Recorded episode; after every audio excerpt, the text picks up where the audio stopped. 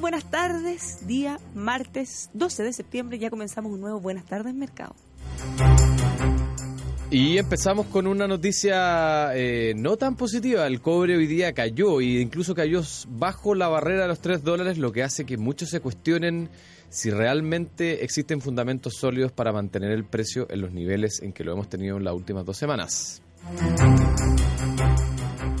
Encuesta de expectativas económicas que realiza el Banco Central anticipa mantención de la tasa de interés, poniendo fin, al parecer, a este debate. Gobierno le quita urgencia a proyectos de reformas del el CERNAC y también al proyecto previsional.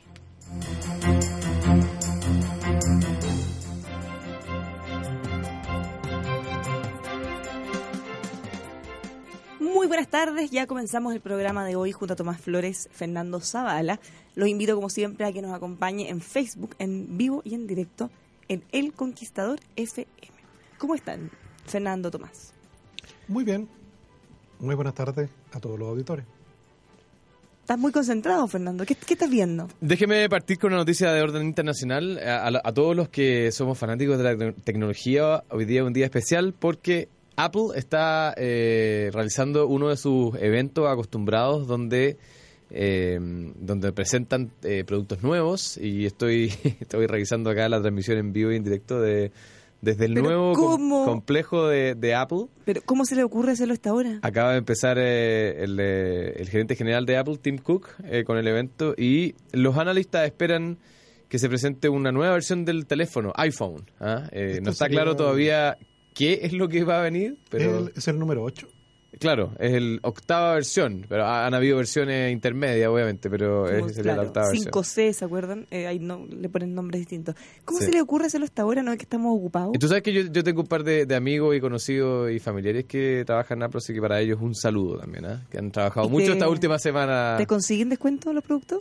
algunas cositas. Y para eso me piden que le mande Hablemos- hablemos después del programa. Que muchos saludos para ellos. Vamos a ver si tienen alguna noticia interesante. La compañía más valiosa del mundo, Apple. Ya, entonces todavía no tenemos novedades. No, acaba de empezar hace cinco minutos. Igual Ya. que este programa. Ya. Está sincronizado. Sí, mala cosa. No, pero la, la- la gran novedad es el, es el, eh, el nuevo campus. Fíjate que construyeron un campus para 15.000 personas ¿ah? en, eh, en la ciudad de Cupertino, en Silicon Valley. Eh, este campus es la última tecnología en términos de eficiencia energética. Tiene una forma bien curiosa, es como un, un anillo grande. Y lo diseñó el arquitecto Norman Foster, que es un, famoso arquitecto eh, de reputación mundial. Así que eso yo diría que es la gran novedad hasta ahora. ¿Y es, estilo como si fuera un campus universitario? Es parecido a un campus universitario y de hecho hay un concepto que, que en inglés se llama serendipity y que es como, hablemos un poco del- de, la sabiduría, de la aleatoriedad o algo así, que este arquitecto dice que eh, eh, al tener forma de, de anillo, los- las personas que trabajan se encuentran en la mitad y intercambian ideas y se producen eh, estas creaciones. Vamos a ver si realmente funciona. Ahora, ¿les ha funcionado por lo menos lo que han hecho hasta, Hasta ahora van bien, sí. Sí, Ya. por lo menos, hasta ahora. Oye, Ya, vámonos mm, al, al plano local. sí, plano local, cobre. ¿Qué nos pasó con el cobre? Nos estábamos entusiasmando ya sí, mucho. estábamos felices todo. ¿Será algo pasajero esta caída o, o tenemos que acostumbrarnos ¿O será el nuevamente principio? al principio No, mira, recuérdense ustedes que, que la vez pasada, la vez pasada que hubo un cambio de nivel de precio, estaba, déjenme recordar, en octubre del año pasado estaba en 2,1 y saltó en noviembre a 2,5. Claro. Y tuvo bastante, bastante alza y baja, pero se estabilizó en torno a entre 2,5 y 2,6. Y ahí se quedó casi 8 meses. Claro, Y yo creo que ahora estamos ante un cambio de nivel del 2,6 que estábamos, 2,5 a 3. Claro. Y que yo creo que se va a estabilizar en torno a eso. En torno a eso. Sí. O sea, lo que tuvimos, porque hoy día durante el día tuvimos en algún minuto bajo 3, ¿tú crees que no es no es para asustarse, digamos? ¿ah? Así como tuvimos por arriba de 3, recuerda Claro. que llegamos a 3.14 yo creo. Claro. Eh, efectivamente yo creo que, que estamos ante un nuevo cambio de nivel. Ojalá, ojalá que sea así. Ojalá que sea así. Sí, porque no hay duda de que, de que mm, los, nuestros auditores se preguntarán, bueno, ¿por qué estos señores todos los días hablan del precio del cobre? Porque no hay duda de que este indicador de precio tiene un impacto fuerte en nuestra economía. ¿ah? Eh, gran parte de los ingresos fiscales y también de alrededor del 15% de la producción de nuestro país depende de si al cobre le va bien o le va mal, digamos. No, claro, es la mitad de las exportaciones y claro, tal como tú dices, 15% de lo que Chile... Hoy produce. día, y en algún Así. momento fue más del 20, o sea, puede, puede ser eh, muy relevante Sí. eh, dentro de la, de la economía. Una buena noticia, mala noticia en realidad. Malita. po. Mala noticia. Sí, pero tranquilidad, tranquilidad. Tranquilidad. Ya, ya, no corramos en círculo tampoco con tampoco. Eso, eh, eh, por eso te fijas que hay que recurrir a, a sabios como Tomás que dicen eh, que ven la cosa un poquito más allá de la cifra puntual. Tranquilidad, Tranquilidad. tranquilidad. Tranquilidad. Sí, me acordé de ti, Tomás, porque eh, vi una noticia saliéndome un poquito de nuevo con Kim Jong-un, que está muy molesto, pero muy, muy molesto por las sanciones económicas que ha ido recibiendo. Eh, ¿Ustedes se acuerdan que Estados Unidos le ha pedido al mundo que básicamente pare de negociar, Sí. de hacer transacciones económicas con Corea del Norte, a propósito de estas pruebas, estos lanzamientos de misiles que ha tenido en los últimos días? Están tan molestos que amenazaron con que van a sufrir, hacer sufrir mucho al pueblo norteamericano. Pero a mí me da risa cuando él dice, los vamos a hacer sufrir, así como como una amenaza, así me lo imagino tan furioso y me acuerdo de ti con tu denominación. ¿Será un personaje? Lunático. No, claro, no, porque efectivamente yo creo que hace sufrir bastante a su, a su población, digamos, a todos los que viven ahí en Corea del Norte, digamos, pero, pero claro, efectivamente expandir ese sufrimiento, claro, no es tan fácil. Mm. Le gustaría, Le gustaría, pero no es tan fácil. La libertad es más fuerte. sí, pero bueno, si pudiera yo creo ya habría hecho, bueno, no sé, a esta altura ya uno no puede saber qué tiene en sus manos este lunático. Ya vámonos ahora sí con, lo con la otra cosa que anunciamos en los titulares. Claro, bueno, hoy día se presentó por parte del Banco Central la encuesta de expectativa económica. Esta es una encuesta que hace toda la semana el Banco Central a analistas financieros, eh, no solo bancos, sino también fondos de inversión y profesores universitarios, aproximadamente unos 55 encuestados. ¿Qué cosas encontramos en, esta respuesta? Lo primero es la expectativa de inflación para el mes de septiembre. Te fijas, septiembre habitualmente ha sido un mes de inflación alta por el alza de precios de alimentos principalmente. La expectativa de estos encuestados es 0,3%. Allí yo creo que si hay una sorpresa va a ser a la baja, ¿eh? porque como hemos comentado en, en programas anteriores, la baja del dólar algo podría influir en este indicador. Claro. La inflación para este año se espera que termine en 2,3%. 2,3%. Ahí Mira. hay, ¿eh? ahí hay una rebaja importante de la expectativa. ¿Te acuerdas, ¿Se acuerdan ustedes que hace, yo diría, unos tres meses hablábamos de 2,8, 2,9? Hoy día llevábamos en 2,3. Y parece que nadie frena la caída de la inflación por estos lados. Ahora, el- lo- estos analistas ven este fenómeno como algo transitorio, porque cuando, porque cuando ya le preguntan qué inflación espera en diciembre del 2018, la respuesta es 2,8% Anualizada. anualizada. Claro. o sea, ya Entonces ahí ya se va al rango, al medio del rango meta y por tanto ven esto como algo transitorio.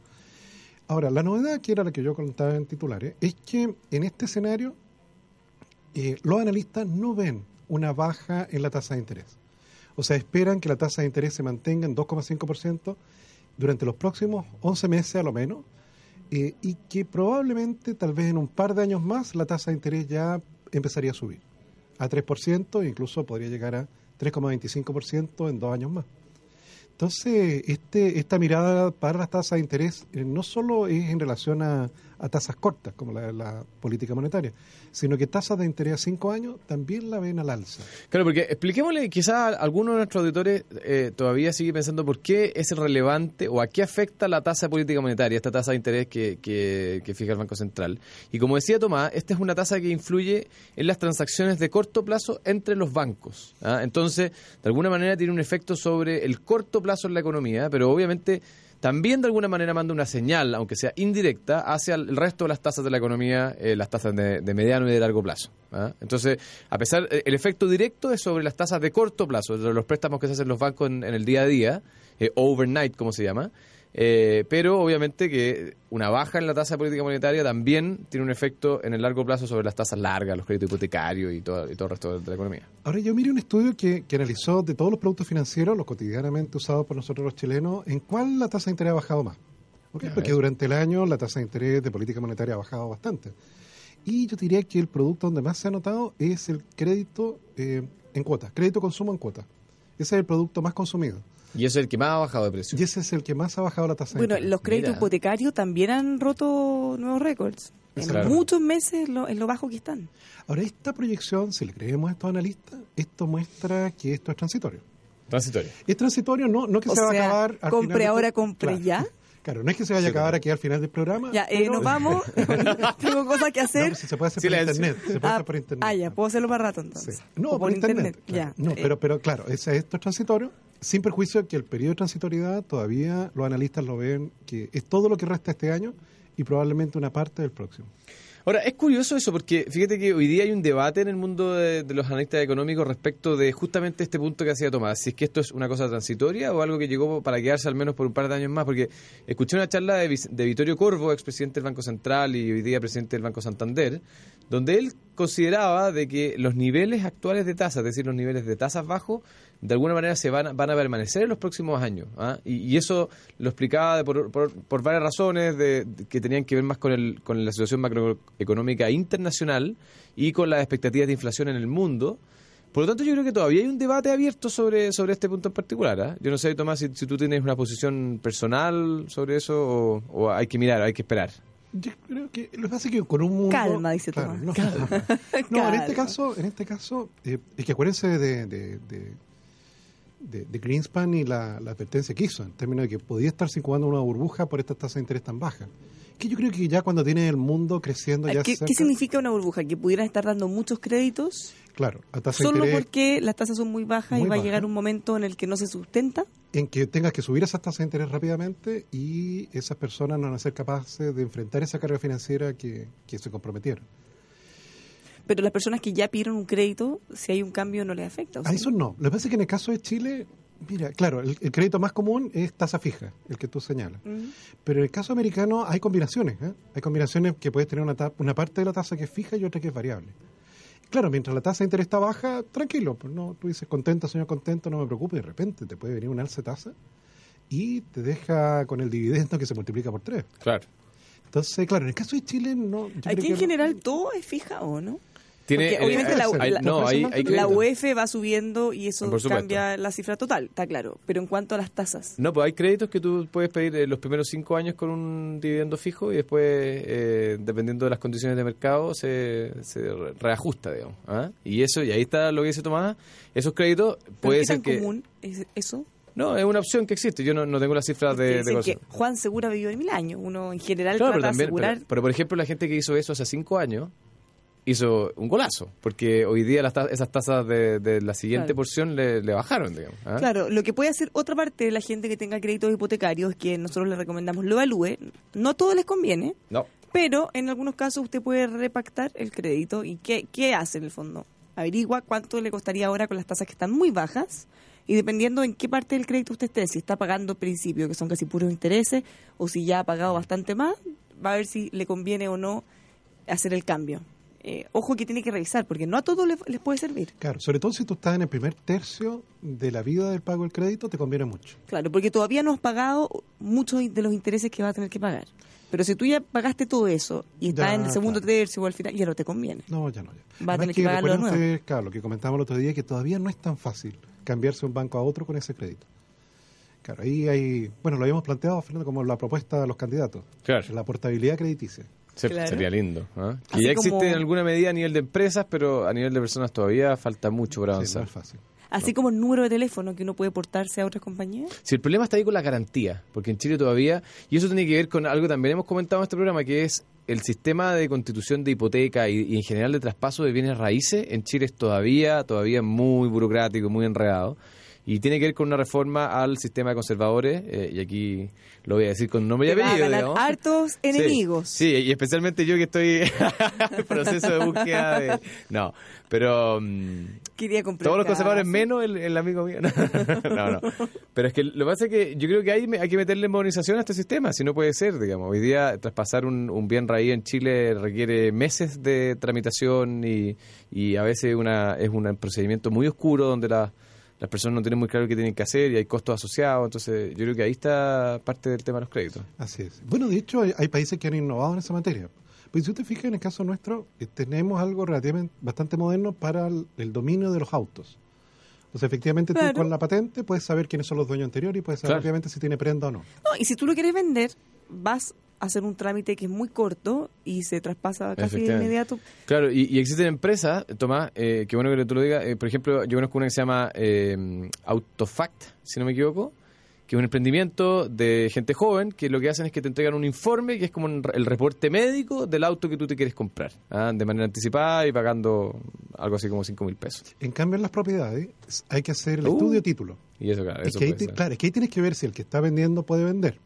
Y además hay que ver si efectivamente sobre esa propiedad no existe alguna limitación al dominio que se haya establecido quizás Gravámenes, hipoteca. 50 años atrás.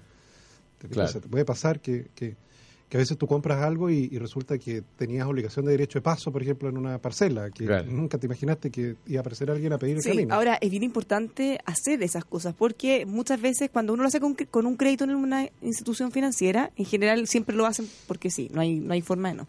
Pero si uno lo comprara sin hacer todos esos estudios, imagínate uno tuviera la plata y pudiera comprarlo, después te encuentras con todas esas cosas. Sí. No, mala sorpresa. Entonces, no, no hay que ahorrarse esos trámites aunque No. sea latero y demore mucho tiempo. Claro, entonces, frente a esto, en vez de tener que cada vez que la propiedad pase de mano, tener que hacer este estudio, estudio de título, lo que se ha propuesto allí es un mecanismo que se llama el folio real. Claro, sí, eso es. El folio real es como parecido a lo de los autos. ¿Te fijas? Entonces tú podrías poner el rol de la propiedad y te aparecería, igual como los autos, quiénes han sido los dueños y si tiene limitaciones al dominio. Claro. Eso es simplemente Que, que eso sería buscar cómo hacerlo, ¿no? El Sí, mínimo, claro, no sé si el mínimo en el fondo los conservadores tienen que poner su sistema en línea y ellos tener un, un motor de búsqueda dentro de su base de datos que permita que uno pueda buscar de manera rápida si tiene algún problema o no tiene algún problema. Sí. ¿Saben qué me encantaría que existiera, eh, a propósito de esto, un registro médico también? Imagínense Uh, lo pero, increíble eso- hay, pero ahí hay un problema. que ¿eh? ¿Cuál, hubiera. cuál? ¿Cómo, Bárbara? Hay un problema, la privacidad No, de los pues, datos. Ya, pero es que uno, quizás uno podría tener acceso, eh, así como servicio de impuesto interno, quizás, pensándolo en uno. Ah, Pe- Pero, imagínate, porque ¿cuál es el problema que tenemos muchas veces? Las personas que tienen que atenderse en distintos lugares. Ah, claro. Una vez en un hospital, en un lugar, Claro. otra vez en una clínica en otro lado, otra vez en una posta en una urgencia. Y muchas veces te preguntan qué cosas has tenido y probablemente tú te puedas acordar de alguna. Pero imagínate existiera un registro en el que tú vayas donde vayas, puedes acceder a todos tus exámenes, a todos los problemas, accidentes, operaciones que has tenido. Sería increíble. Con, con consentimiento del... no, del que, dueño de los no, datos. que Claro, en el obviamente. fondo, cuando a ti te convenga o que tú pudieras acceder. Sí. Cuando tú vayas al doctor te diga necesito estas cinco cosas y tú mismo las puedas descargar, por ejemplo. Ya, propuestas Ideas para los para los candidatos. candidatos. ¿Cómo, pero ¿cómo a poner esto? Es un eh, Oye, eh, formulario único centralizado de salud. sí. Suena como raro eso, pero Sí. sí, suena No, pero, como el archivo sanitario, eh, le hace nombre más Pero como en el servicio de impuestos internos, tú ingresas y aparecen Tienes tu tus carpeta tributaria, sociedades. carpeta tributaria. Claro. Claro, Sí. esto es lo mismo. Tu Carpeta carpeta, de salud. Salud. Bueno, de hecho, claro, si tú te atiendes siempre en un mismo prestador, te pasa eso. O sea, efectivamente tú llegas a, ponte tú, a alguna de las clínicas privadas, claro, sí, y eso es lo más lamentable. Oye, espérate, un auditor que, que me dice que ya este propuesta ya está en el programa de algunos candidatos, en particular me dice que el presidente, el expresidente Piñera ya lo propone dentro de sus propuestas. Ah, pero excelente. Excelente noticia. Excelente El noticia. claro. Es que ¿saben por qué me acuerdo de esto? A mí me pasaba. Ya, ya de que nos tomó. Oye, qué rápido nos tomaron la idea. ¿ah? Esto, esto deberíamos. ¿ah? Pero fíjese que nos pasa a las mamás con los niños, porque cuando lo vas a vacunar, te dicen ya, eh, ¿qué vacuna? No sé, ¿cuándo lo vacunó? Y uno no tiene idea, o tienes que llevar el carnet de vacuna, que por supuesto a muchas mamás que somos un poco más eh, despelotadas se nos pierde siempre, y me tienen que dar uno nuevo. Entonces, como siempre les pongo la vacuna en el mismo lugar, está el registro. Claro. Ya, pero- el carné de vacuna. Sí, pero uno en general no sabe, no se acuerda. ¿Cuándo? Bueno, ya, ya hay un candidato al menos que lo tomó, así que bien. Estimados otros siete candidatos, por favor, también No, tomen esta claro, propuesta. porque efectivamente está como, como te contaba, en el caso del mundo privado, si tú te atiendes siempre a la misma clínica o en el mismo Ahí está prestador, todo. te pasa eso. Efectivamente el doctor inmediatamente tiene acceso a toda la información y todos los exámenes que te has hecho y todo. Y en el mundo público, tú vas al consultorio y queda un registro en papel Pero ¿qué es de la eso? consulta que te hacen. Te fijas, te dice usted... Eso tiene bueno, que ser ¿qué- digital. Claro. Claro, te fijas, entonces, si tú vas a otro consultorio, eh, no tiene acceso a esa carpeta en papel. O, o- o es- es- Sí, pero en las clínicas tampoco, porque si tú vas a la misma sí, pero si vas a otra, No, tampoco. no. Entonces yo estoy pensando en algo que sea portable por- Eso, para eso ti. es lo que al parecer propone el candidato Piñera. Claro, que ¿no? esté en una Ficha nube, médica electrónica. que esté en la Ya, nube. Queremos saber más al respecto. Que nos escriban los asesores para contarnos. Sí, podrían venir incluso al programa porque la salud es un Estaría tema bueno, que nos bueno, importa a sí. todos. Bueno, ya vamos a estar comentando también un ratito, eh, después de la pausa quizá, que el gobierno le quitó la urgencia a dos proyectos que vienen de hace rato, uno con más ruido que otro. En el caso de la reforma previsional, eh, van a tomarse un tiempo más para analizarlo, cosa que me parece bastante bueno. Y hay un conflicto en el caso de la reforma al CERNAC. ¿Te acuerdas que tuvimos un invitado Alejandro Arriagada, que es un experto es. en esa materia. Estuvieron los dos, ¿no? Parece que estaba. No, yo no estaba, pero Ah, yo lo escuché. Ah, perfecto. Lo escuché. Ya, bueno, ¿te acuerdas que él nos había contado cuáles son los problemas que ha tenido, que ha, ha tenido una recepción bastante complicada? La, esta muralla china que se empieza a poner Son entre De papel nomás las murallas. muralla de papel, claro, entre fiscalizador y regulador, sancionador al mismo tiempo, es un poco raro. Pero fíjense que el gobierno le quitó la urgencia con la llegada del nuevo ministro de Economía, Claro. pero la nueva mayoría, los parlamentarios se rebelaron contra esto Upa. y dicen que no, que es muy importante y esperan votarlo mañana. Pato cojo.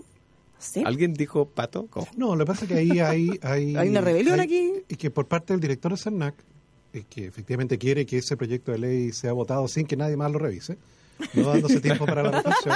Pero, ¿cuál es el apuro, señor director No, de CERNAC? como- Tranquilidad. Mira. venga, votémoslo mañana a las 7 Claro. de, la, ma- de la mañana. No, no no más discusión, no más discusión. No, porque el tipo ve que efectivamente va, llegó un nuevo ministro, un ministro que es más reflexivo a mi juicio que el anterior en esta materia y que por tanto va a encontrar razón en varias de las críticas que se ha hecho. Entonces el tipo, te fijas, quiere sacar inmediatamente este proyecto de ley y por tanto ha ido a los senadores de su misma tienda política pidiéndole ayuda. Y lo Pero son recibieron los, los bastante senadores bien. de la democracia cristiana. Exactamente. Mira. Entonces, claro, aquí tenemos, tenemos una situación... Ya, pero eh, mira la señal que estamos dando, Tomás. Después de lo que ocurrió con Dominga, que se cita a votar que el ministro saliente, que justamente de esta misma cartera, reclamó que no le dieron tiempo ni para evaluar el informe, en este caso que vamos a hacer lo mismo. ¿Cómo se le ocurre que vamos a estudiar esto? Hagámoslo rápido. Claro, si lo lamentable de eso es creer que, que obtenía la votación, con eso ya se clavó la rueda de la fortuna.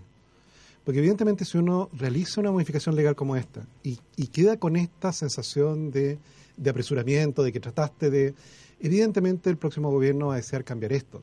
Porque, porque claramente no se dio el tiempo para una discusión reflexiva al respecto. Evidente. Ya, pero, pero lo verán como un triunfo decir, bueno, el cambio está, no es lo mismo arreglar un poco que ya lo pusimos. Estamos como haciendo las cosas al revés, ¿ah? poniendo lo- la carreta delante de los güeyes. ¿ah? Comi- Claro, porque lo- comiéndonos porque la esto- colación antes porque del esto es recreo. totalmente distinto Yo sí hacía eso. No, claro, pero es totalmente distinto al otro proyecto de ley que le tocó al Ministerio de Economía, que es el de la libre competencia.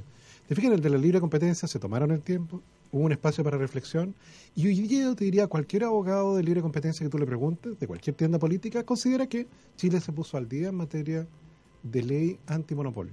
Claro. ¿Te fijas? O sea, no, nadie está levantando la mano hoy día diciendo, oye, hay que reformar esa porque quedó mal. En cambio, con la de CERNAC, con estos apresuramientos, va a pasar eso. Es decir, oye, ¿sabes qué más? Esto lo sacaron nuevamente entre gallo y medianoche, salió mal, porque va a salir mal, y, y bueno, va a haber que arreglarlo. Y fíjate que hoy día hace una entrevista a mm, un el gerente corporativo de Falabella, que entre otros se manifiesta en contra del proyecto. Dice que al proyecto le falta todavía reestructurarlo, entre otras cosas que, que dice la entrevista. Así que no solo hay un- una presión de, de parte del ministro actual, sino que de parte del retail también para que esta cuestión- este proyecto se haga bien. ¿Por qué tanto puro? Hagamos Tanta las, desesperación. Hagamos las cosas bien. Si ya hemos hecho varias cosas mal por hacerlas rápido, sin reflexión, ¿por qué seguir haciendo lo mismo? ¿Para qué más? Sí. Eso me recuerda a veces, no sé si ustedes se recuerdan, que obviamente no, les- no nos pasó a ninguno de nosotros tres, pero sí a compañeros de curso, que se sacaban muchas notas rojas y que los papás tenían que firmarle la libreta de notas y se la mostraban eh, cinco para las ocho de la mañana al entrar al colegio. Claro, Papá, cuando ya... Mira, firma, firma. Apúrate, apúrate, apúrate. está sonando el timbre, está sonando el timbre. y- y- pero ¿cómo? Tienes todo. Claro. Eso es como estrategia. entonces, no. No, Cosa que tengan que firmar sin mayor análisis porque se tiene que ir al horno. No. Exactamente. Mal, pues. Mal. Mal, Mal. porque es muy cortoplacista, si las cosas no son así. ¿Te fijas? Si, si efectivamente el tiempo de reflexión, uno siempre se lo tiene que dar. Ahora, si persisten tantas críticas, algo habrá también. No, claro, no sé. Acuérdate que la crítica de, de, que, de tener un CERNAC juez y parte es, es muy, muy válida. ¿Te fijas? Porque rompe lo que hemos visto con otros servicios públicos. Antiguamente, impuesto interno era juez y parte. Te fijas, te mandaba el giro cobrándote impuestos que a su juicio no habías pagado y tú tenías que apelar ante el mismo. Probablemente ante el mismo tipo que te mandó el giro. Entonces, evidentemente, hemos aprendido de eso y hoy día, a lo menos, uno puede ir a un tribunal tributario independiente y, bueno, y defenderse contra la, la acusación del, del servicio de impuesto interno. Peligroso que sea juez y parte. es peligroso ser juez y parte, en cualquier, en cualquier ámbito. en cualquier ámbito. Le queremos dar un par de consejos antes de la pausa, porque si usted quiere tener más y nuevos, mejores negocios, confíe en ASR Certificaciones, una casa certificadora que apoya a las pymes a lo largo de todo nuestro país. La puede encontrar en asrcertificaciones.cl. o lo puede llamar también al 32-267-0070. Si usted quiere subirse a la plataforma electrónica, ponerse moderno, estar donde todos quieren estar, qué mejor que hacerlo con el software de Planen e-commerce que le va a permitir a usted vender en Internet. No se preocupe si no entiende nada de tecnología porque es muy simple y lo van a contactar, lo van a dejar funcionando sin ningún problema. Más información la encuentran en planen.cl o los puede llamar al 22-235-4348. Finalmente le cuento que si usted tiene problemas dentales, vaya a la clínica del dental del doctor Rodrigo Prieto con más de 25 años al servicio odontológico, especialista en distintos tratamientos como implantología, estética y bruxismo, tratamientos de primer nivel a precios accesibles. Llámalos al 22 954 2366 o los puede visitar en doctorprieto.cl. Nos vamos a una pausa. No se mueva de Radio Conquistador y ya estamos de vuelta con más Buenas tardes Mercado junto a Tomás Flores y Fernando Zavala.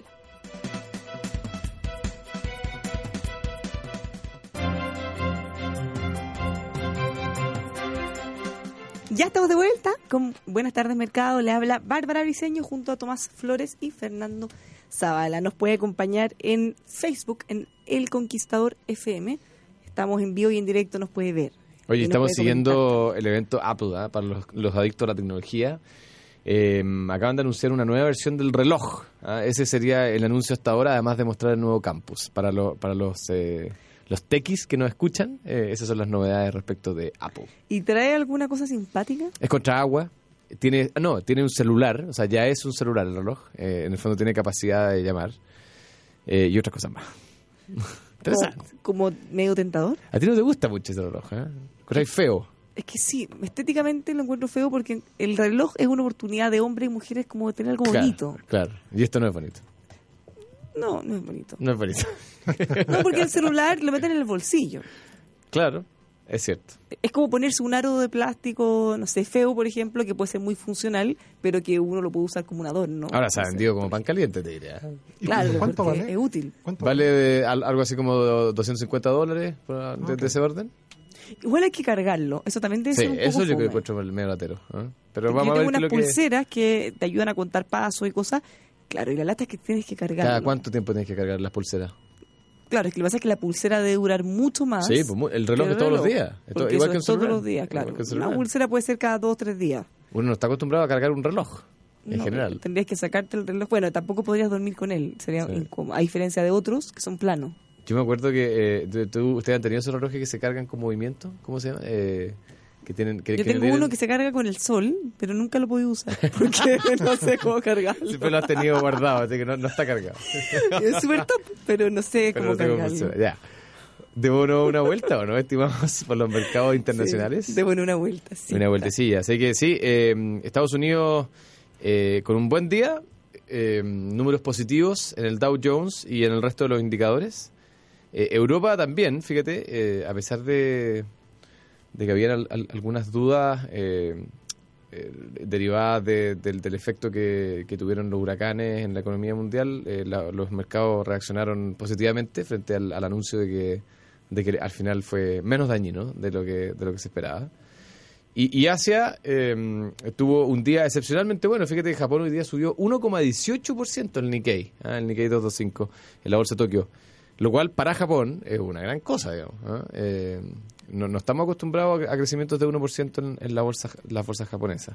Así que buena cosa. Oye, me encanta este programa. A propósito de la ficha clínica que estábamos conversando en el bloque anterior, A ver. eh, nos escribió un auditor diciendo que tiene harta experiencia en el tema del registro clínico electrónico. Así que lo voy a llamar más ratito Perfecto. para que me cuente y mañana les cuento a ustedes. Bárbara va a ser la nueva encargada del registro Sí. médico electrónico. Voy a pedir que nos hagan una cortina de propuestas para los candidatos a presidente Espectacular. para que podamos eh, Sí. dar todas nuestra, nuestras ideas. Claro, obviamente. Si tiene ideas también nos puede escribir en FM Conquistador, en Twitter y en Facebook. Nos puede escribir en, nos puede ver también en vivo y en directo en El Conquistador FM. Los Así commodities. Eh, bueno, ya comentamos el precio del cobre, que tuvo este rally de, de- de baja, que llegó a estar hace un rato atrás en 2 dólares 99. En este momento está en 3 dólares 03. ¿Ok? Está, efectivamente, hay que mirarlo con calma. mirarlo con calma. Hoy día, el día de la Eh, calma. y eh, porque bueno, no es no es el único commodity que está a la baja. Hay otros metales industriales que también han bajado levemente. En cambio, el petróleo al alza. Se mantiene, por cierto, bajo los 50 dólares, ¿eh? pero está en este momento en 48 dólares con 17 centavos el barril de petróleo crudo WTI de referencia para nosotros. El dólar, a su vez, que se había debilitado los días anteriores, hoy día se fortaleció un poco. Eh, yo no sé si, si, efectivamente la reducción del costo que habrían tenido los huracanes ayudó en parte a esto, porque las cifras han cambiado bastante. O sea, de cifras catastróficas, al parecer va a salir algo más barato de lo que habían pensado originalmente. Y esto ha hecho que el dólar se fortalezca un poco, además de que salió un dato de empleo muy bueno para la economía americana. Y, por tanto, efectivamente, en varios países del mundo eh, se hizo algo más caro comprar un dólar. De hecho, en Japón ocurrió eso. Tal vez eso ayudó un poquito a la bolsa japonesa, porque volvió después de haber estado el tipo de cambio en Japón en 108 yenes por dólar, ahora está en 110. Y eso ayuda un poquito a los exportadores. En cambio, aquí en Chile, déjame ver, la evolución del tipo de cambio, que en la mañana estuvo como en 625 pesos, y en este momento está en 622. Hmm. O sea, ahí el alza de precio de cobre ese, pequeño rebote, tal vez algo algo influyó justamente en el tipo de cambio. Atenuó, claro. Y lo, mantuvo estable, sí. Oye, la Bolsa de Santiago con un día positivo, subiendo 0,38%. El IPSA alcanza los 5.171 puntos. Em, y fíjate que las estrellas de las últimas dos jornadas han sido las acciones de Ban Médica, que como ya anunciamos ayer, está siendo sujeta de un proceso de compra por parte de, o al menos de un proceso de oferta de compra por parte de una institución de seguro de salud norteamericana, United Health Group, y eso ha hecho que las acciones de Banmédica hoy día suban eh, un 1% adicional a lo que ya habían subido en la semana anterior y, y, ayer. Y la otra, fíjate, la otra niña bonita de la bolsa eh, estos últimos días ha sido nada más y nada menos que Sokimich. ¿ah? Sokimich y todas sus acciones y todas sus filiales y relacionadas y, cascadas para arriba y para abajo. Eh, todas sus eh, todas las cuales están subiendo en, eh, dígitos interesantes. Pampa Calichera subiendo 3,5%, eh, Nitrato 3,7% arriba, Sokimich A, que es una serie especial, subiendo casi 8%, y Sokimich B, que es la acción más comúnmente transada, subiendo 0,78%. ¿A qué le podemos atribuir esto? ¿A sus paseos por Australia?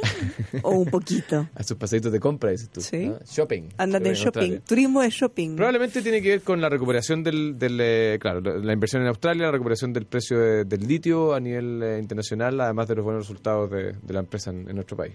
Bueno, no comentamos que eh, una empresa china han planteado que se podrían comenzar a construir autos eléctricos en Chile aprovechando que tenemos potencial. Autos eléctricos, eso no había escuchado. Sí, aprovechando nuestro potencial en litio. Mira, o sea, yo creo que será más bien como armar, ¿no? Porque ¿por qué vamos a construir autos en Chile? ¿Qué ventaja comparativa tenemos? ¿o no? Litio. Litio, litio, el único. Puede ser, ¿eh? Claro, pero ¿qué será más eficiente y fácil? ¿Llevar el litio o traer... Un barco de litio a, no sé, o hacer la batería o traer todo hacia acá. Eh, quizás es mejor hacer baterías de auto ¿ah? y especializarnos en eso. Pues quizás podríamos aprender a ser competitivos. ¿Tú, Tomás, nos contaste que hubo una experiencia de fabricar autos en Chile. Sí, claro. El Yagan. experiencia no muy positiva. No muy positiva. Pero eso fue hace mucho tiempo. hace mucho tiempo. Sí, podríamos recuperar esa misma fábrica. ¿eh? Mira, en esto, claro, uno nunca sabe la vuelta de la vida. ¿eh? Porque de hecho en Chile se hacen cajas de cambio para autos chinos. Mira. Se hacen ese es el ejemplo típico que da... Para autos chinos. Claro, que da Asimet te fijas de cómo en Chile hay una empresa que hace cajas de cambio, te fijas que un producto ya con mayor valor agregado, se exporta a China y es integrado dentro de autos chinos que después se exportan. Y luego compramos los autos. Ahora, si somos capaces de hacer cajas de cambio, ¿podremos ser capaces de ir un paso más allá? Puede ser, te fijas, pero, pero, pero claro, a veces, a veces tiene el problema de que son empresas que son un poquito más tradicionales, no, no tienen mucha capacidad de innovación. Porque de hecho yo me recuerdo un programa eh, que se llamaba Proveedores, eh, Proveedores Mineros de Clase Mundial, que era un fenómeno que ocurría en Antofagasta en el cual las grandes mineras tenían que mandar a hacer la mantención de sus camiones grandes o maquinaria grande. Y no había en Chile ningún proveedor de esos servicios que cumpliera el estándar. Entonces, eh, Corfo efectivamente reunió a ese grupo de empresas y los ayudó a hacer la mejoría en calidad, a comprar las máquinas necesarias de manera tal de cumplir el estándar que pedía justamente los dueños de las máquinas. Y lo, lo lograron. Lo lograron tan bien que hoy día esa empresa, que era pequeña empresa, hoy día ya no son tan pequeñas, venden servicio en Perú y venden servicio en Australia. Entonces, mira, eh, en estas cosas de innovación a veces eh, la libre salta del arbusto menos esperado. Entonces, por eso es que a veces uno tiene que sacudir varios arbustos para que salte una liebre. Hay que- pueden sacar conejos del sombrero también. No, claro, si lo que no es... eso- de eso somos expertos. Oye, eh, hay un auditor que nos dice, eh, nos hace un comentario que, que lo hemos comentado en, ocasiones anteriores, pero que creo que ha lugar, ¿ah? que es que eh, nosotros cuando hablamos de los precios del cobre, en general nos referimos a los precios de los futuros de cobre. ¿ah? Y mm, eh, en el fondo, esos son los mercados que tienen transacciones, eh, digamos, más de una vez al día, porque el mercado del cobre, eh, eh, respecto de contratos de cobre reales, eh, eh, todos los días tiene una sesión y en Londres y a, a eso de las 11 de la mañana y, y obviamente eso ya, ya pasó y está cerrado. Entonces, cuando nosotros nos referimos al, al precio del cobre que tiene cierto movimiento, eh, es respecto de los futuros de cobre y cómo esos van evolucionando. Ya. Solamente hacer la aclaración Bueno a nuestro querido auditor. Ya, otro tema, nos volvemos, terminamos ya con, con esto para que volvamos a- al proyecto Previsiones. Sí, que- y a mí me parece muy bueno por fin que esté primando la razón. La cordura, la prudencia llegó a nuestro parlamento y a nuestro gobernante. En algunas cosas. En otras. cosas. Claro, porque lo que... A ver, ¿qué es lo que pasó? Pero primero contemos qué es lo que pasó. Pero el gobierno le quitó urgencia al proyecto que crea el nuevo Consejo de Ahorro Colectivo, Sí, y eso me parece que ha sido extraordinario. súper criticado y que al parecer tampoco tiene muy buena acogida entre la gente. Eh, lo que yo no sé es si solo eh, habría una crítica a este nuevo consejo, sino también eh, a esta dis- distribución del nuevo 5%, porque claramente esta solidaridad que se está solicitando a los chilenos que hagan suena muy bien, pero al momento cu- cuando le toca el bolsillo, la gente tiene un poquito menos de predisposición.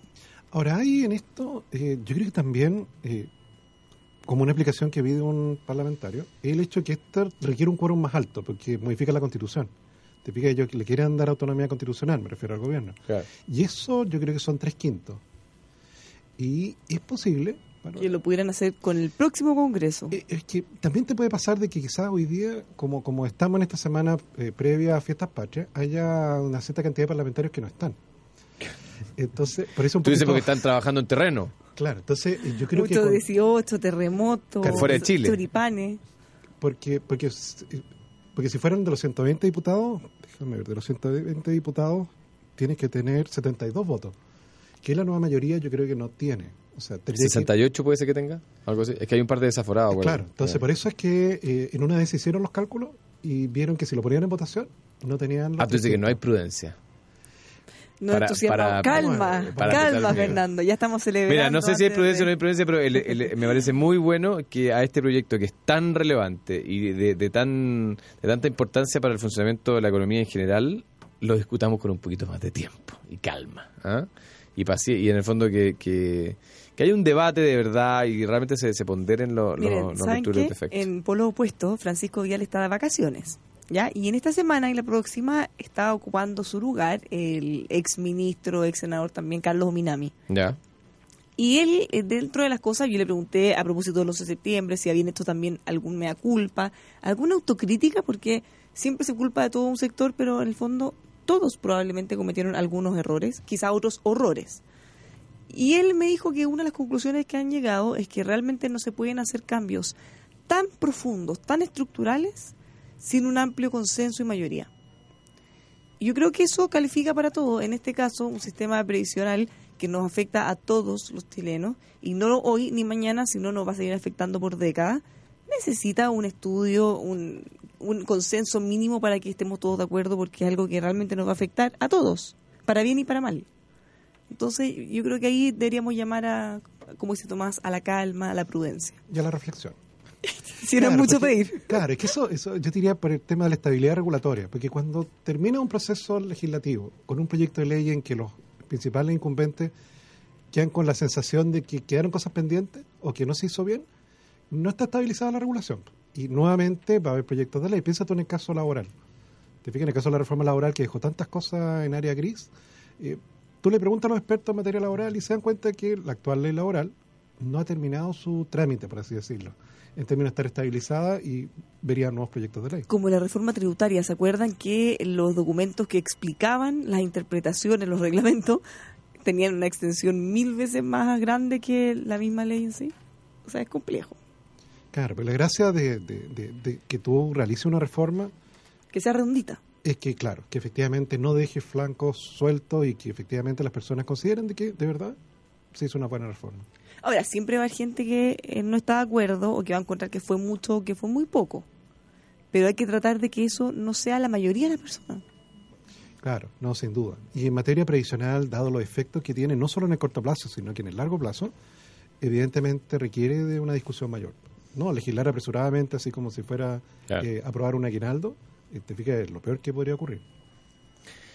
Bueno, oye, eh, en otros temas, hoy día fíjate que el Ministerio de las Públicas pu- publicó la licitación de eh, el proyecto que, pretende conectar la costanera norte con la autopista del Sol en Santiago. ¿ah? Y a mí me parece interesante en un en un momento en nuestro país que las obras de infraestructura, digamos, como que escasean. ¿ah? Y eh, se publicó en el diario oficial este llamado a licitación. Eh, este es un proyecto que se calcula de una inversión aproximada de 260 millones de dólares, así que eh, interesante. Ojalá que, que el proceso culmine de buena manera, ¿ah? porque se, que se cree que las ofertas económicas se van a abrir el primero de febrero del año 2018.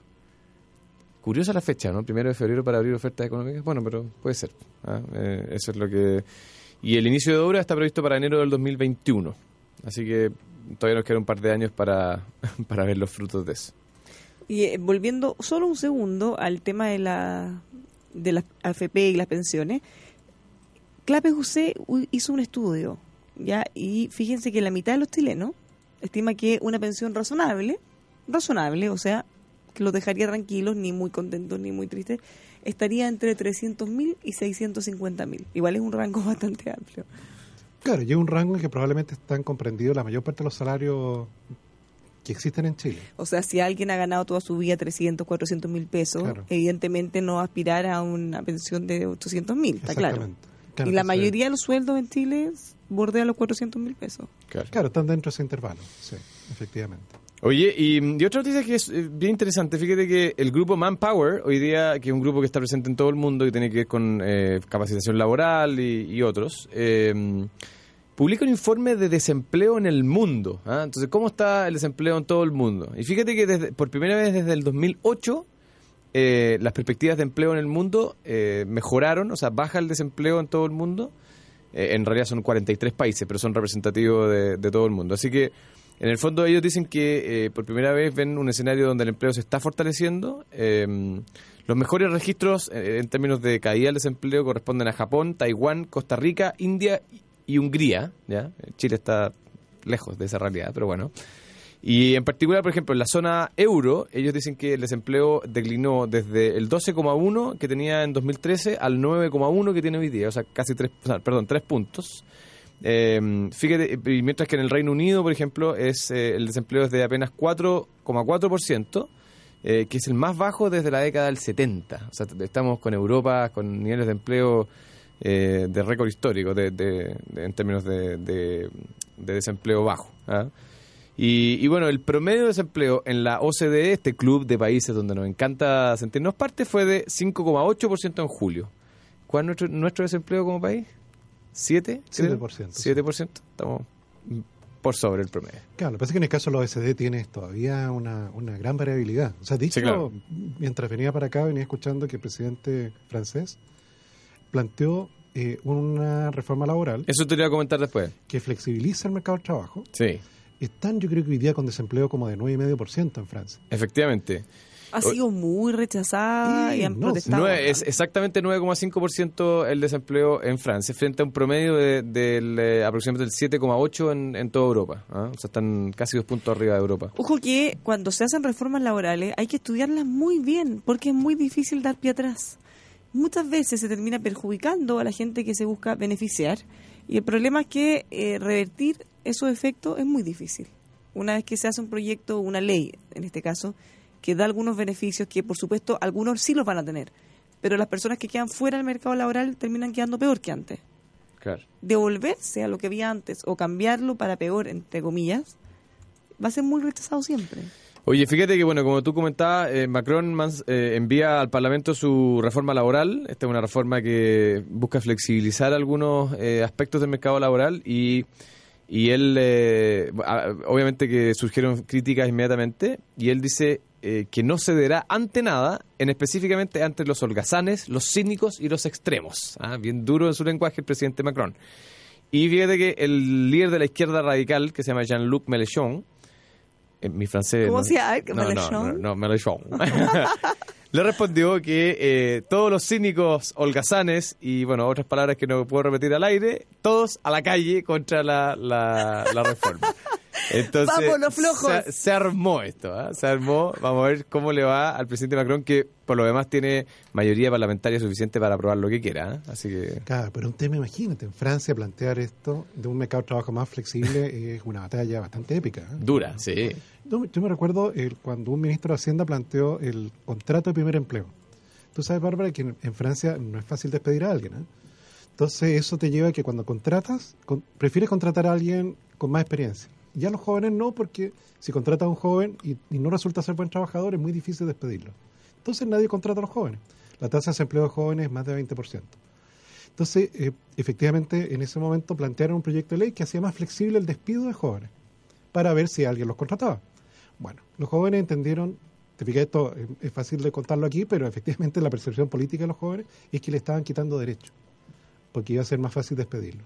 Y los tipos armaron una protesta y quemaron 500 autos en París. Chuta. Entonces, te fijas que, claro, son para... para, ¿Y para cuáles fueron los efectos? Bueno, no, no hubo proyecto de ley. Ah, no alcanzaron a No, hacer. claro, es que por eso es que es muy difícil. Es muy difícil, efectivamente, en una situación en que los tipos consideran de que eh, tienen derecho al trabajo, que alguien los tiene que contratar y, y que no los pueden despedir. Estoy siendo un poquito exagerado, te fijas, pero, pero, Claro, pero al final se quedan sin esta ley, que según ellos era perjudicial, y sin trabajo. No, claro. Con un sistema de bienestar social bastante más generoso, por cierto. Que Nos puede- pasa lo mismo, Tomás, con los salarios mínimos. Eh, cuando la gente se enoja y quiere que lo suban en extremo, bueno, por algo no lo han hecho. Ni gobierno, bueno, un gobierno que tuvo el, la centro derecha con el presidente Piñera, eh, ni los gobiernos de la concertación, ni el de la presidenta Bachelet, a los niveles que la gente le gustaría. Y eso no es porque son malos, ni porque a los políticos no les interesamos, ni eh, porque se merezcan ganar poco. Eso es, es por una razón muy simple, y es que si tú distorsionas el mercado de, de tal manera que sea mucho más caro contratar a una persona que probablemente no tiene experiencia o que sus capacidades no, no te rinden, no te dan la productividad que en el fondo te implica ese gasto, no lo van a contratar. No, claro. Entonces, ¿qué es peor al final? Eh, que, no, que les paguen poco o que ni siquiera los contraten. Entonces, Claro. en nuestras políticas deberían ir más que a subir artificialmente los sueldos, a buscar cómo esa persona hacemos que se gane esa plata y mucho más. Y esos caminos son más largos, son más eh, difíciles, son más caros, pero son mucho más sostenibles en el tiempo. Así es. Oye, nos están echando acá los, los amigos. no, no nos queremos ir. La acción de Apple subiendo casi 2% ¿ah? en Le está a, su- gustando. a sus anuncios. sí. Eh, y ahora eh, la, el evento se prepara para ir al fuerte al plato fuerte de la- de- del día, que es el iPhone. Es el- Ah, el- lo vas a alcanzar a ver entonces sin ningún problema. No, si lo estaba viendo en día en directo, no te preocupes. pero con toda tu atención. bueno, hay algunos hombres que pueden mascar chicle, eh, ser panelistas de programa y al mismo tiempo estar viendo conferencias en vivo y en directo. Le queremos contar que si usted quiere cambiar, renovar su camión, acá tiene la tremenda oportunidad. Llévelo a Hyundai, camiones y buses, da lo mismo la marca que sea, va a poder renovarlo pagando en 12 cuotas precio contado la diferencia. Más información, hyundaicamiones.cl. Y finalmente, potenciar su creatividad y desarrollar herramientas para emprender es lo que le ofrece Universidad del Pacífico en todas sus carreras. Vaya a conocerla, cuenta con más de 21 años, 41 años perdón, de trayectoria académica y un reconocido prestigio de los egresados en comunicaciones, diseño y en distintas áreas de las ciencias humanas. Universidad del Pacífico, creatividad para emprender, upacífico.cl. Nos vamos, ahora sí, los dejamos invitados a que se mantengan en Radio El Conquistador. Tomás Flores, Fernando Zavala, nos encontramos mañana. Hasta mañana. Chao.